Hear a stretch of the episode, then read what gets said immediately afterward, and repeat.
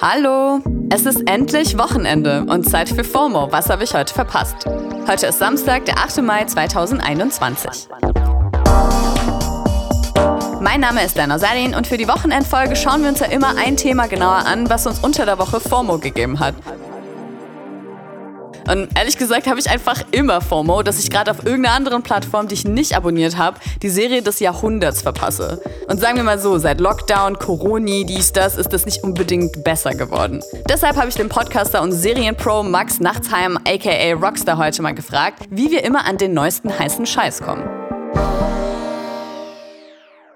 Ich habe mir halt extra um Tiger King zu gucken letztes Jahr wieder einen Netflix-Account geholt, aber in der zweiten, dritten und fünfzigsten Welle hat mir Netflix irgendwie nicht mehr so richtig gegeben. Mittlerweile habe ich auch einen Account bei Disney Plus und Amazon Prime und es ist halt wie im Kleiderschrank. Voll und trotzdem nichts zum Anziehen.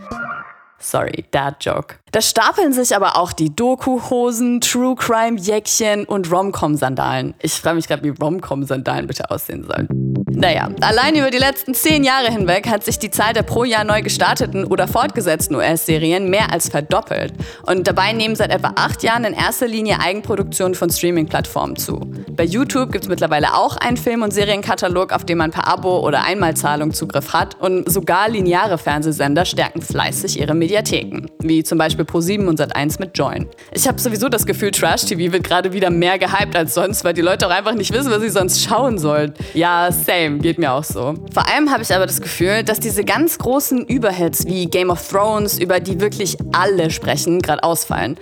Aber naja, maybe that's just me. Und deswegen habe ich für euch auch mal einen Profi gefragt. Hallo ihr lieben FOMO-Menschen da draußen. Mein Name ist Maxe, aka Rockstar. Max hostet unter anderem den Film- und Serienpodcast im Autokino, den man auch hier auf Spotify hören kann. Hey Max, siehst du das auch so, dass die großen Hype-Serien irgendwie gerade ausbleiben? Und falls ja, wieso? Ich glaube, dass das eine Fehlinterpretation ist, weil ja, Game of Thrones ist jetzt seit zwei Jahren vorbei und Stranger Things geht die ganze Zeit nicht weiter, weil Corona. Und früher gab es mehr so große Serien gefühlt, aber damals gab es auch einfach weniger Serien. Da hat dann immer sowas wie Lost war dann halt unfassbar oder was die Dexter war unfassbar oder Breaking Bad war oh krass, was eine Revolution fürs Fernsehen machen. Inzwischen sind wir aber, das sind ja alles die, die Götter, die diese Ära eingeleitet haben. Und jetzt stehen wir so da und kriegen eigentlich jede Woche fast eine gute Serie um die, um die Ohren gehauen. Und deswegen kristallisieren sich gar nicht mehr so richtig Highlights raus. Man darf aber trotzdem nicht unterschätzen, was zum Beispiel die Marvel- oder Star Wars-Serien machen. Also jetzt vor allem Mandalorian, Falcon and Winter Soldier oder WandaVision, weil da unfassbar viel passiert. Und weil die unfassbar ihre Fankultur bewegen. Wenn neun Wochen oder acht Wochen WandaVision läuft, dann ist acht Wochen lang Hype. Dann wird jede Woche gerätselt, es wird diskutiert. Das ist ganz, ganz, ganz erheblich wichtig für die Popkultur. Also das darf man nicht vergessen. Und ich glaube, dass auch sowas wie Damen Gambit oder sowas, das sind Serien, die haben einen großen Impact, aber die gehen einfach in dieser Masse immer ein bisschen unter. Und ich glaube, es ist auch immer schwerer für eine neue Serie, sich als der neue König, sowas wie GOT es halt war, sich rauszukristallisieren, weil es einfach zu viel gibt. Ja, das macht schon Sinn, was du sagst.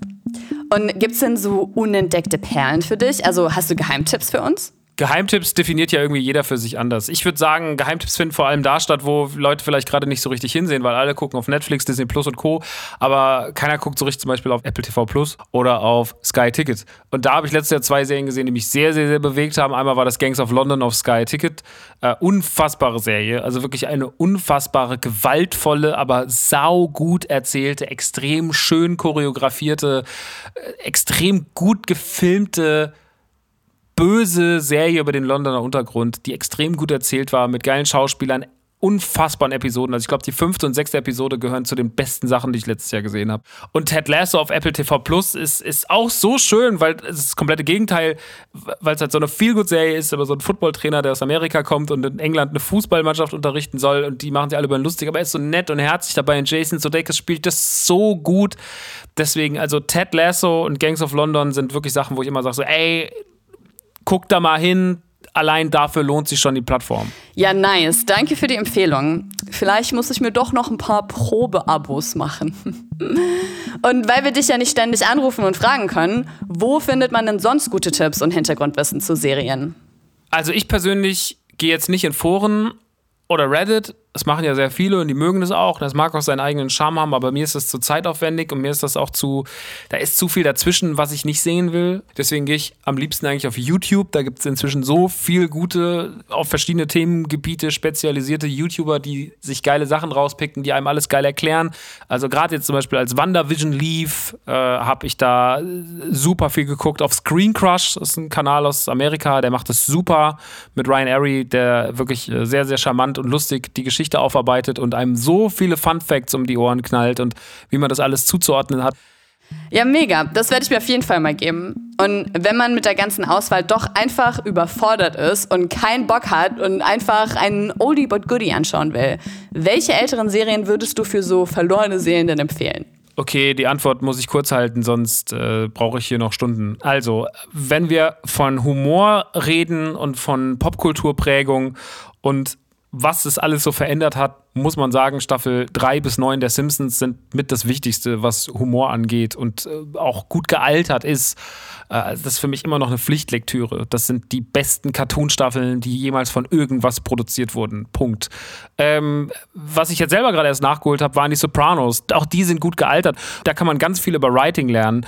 Das ist auf jeden Fall ganz, ganz, ganz, ganz wichtig und das macht auch immer noch Spaß. Es lässt sich immer noch gut gucken. Und die dritte Serie, die man auch gesehen haben muss, hat inzwischen auch schon ihre Jahre auf dem Buckel, ist natürlich Breaking Bad, weil die einfach das Serienmachen von heute so krass geprägt hat, auch was Writing angeht, aber vor allem was auch Bilder angeht und Erzählen und Musik und sowas. Das ist ja alles jetzt keine, keine Geheimtipps, aber das sind halt auch einfach ganz große, wichtige Aushängeschilder und sowas wie Lost oder sowas oder Prison Break, wenn man das nochmal nachholen will, weil man sagt, das will das gesehen haben, das hat eine Zeit geprägt, ja.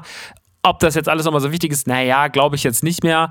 Ähm, aber die drei, die stehen einfach auch noch in 20 Jahren da. Dann wird man immer sagen, die haben damals alles verändert. Yes, danke Max. Ich fühle mich jetzt auf jeden Fall sehr viel besser auf die nächste Lockdown-Langeweile vorbereitet und Simpsons ist eh legit immer mein Go-To. So, ich gehe jetzt auch, hol mir Snacks und gebe mir ein paar Folgen. Tschüss!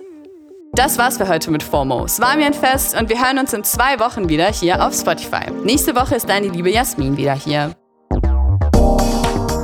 FOMO ist eine Produktion von Spotify Studios in Zusammenarbeit mit ACB Stories.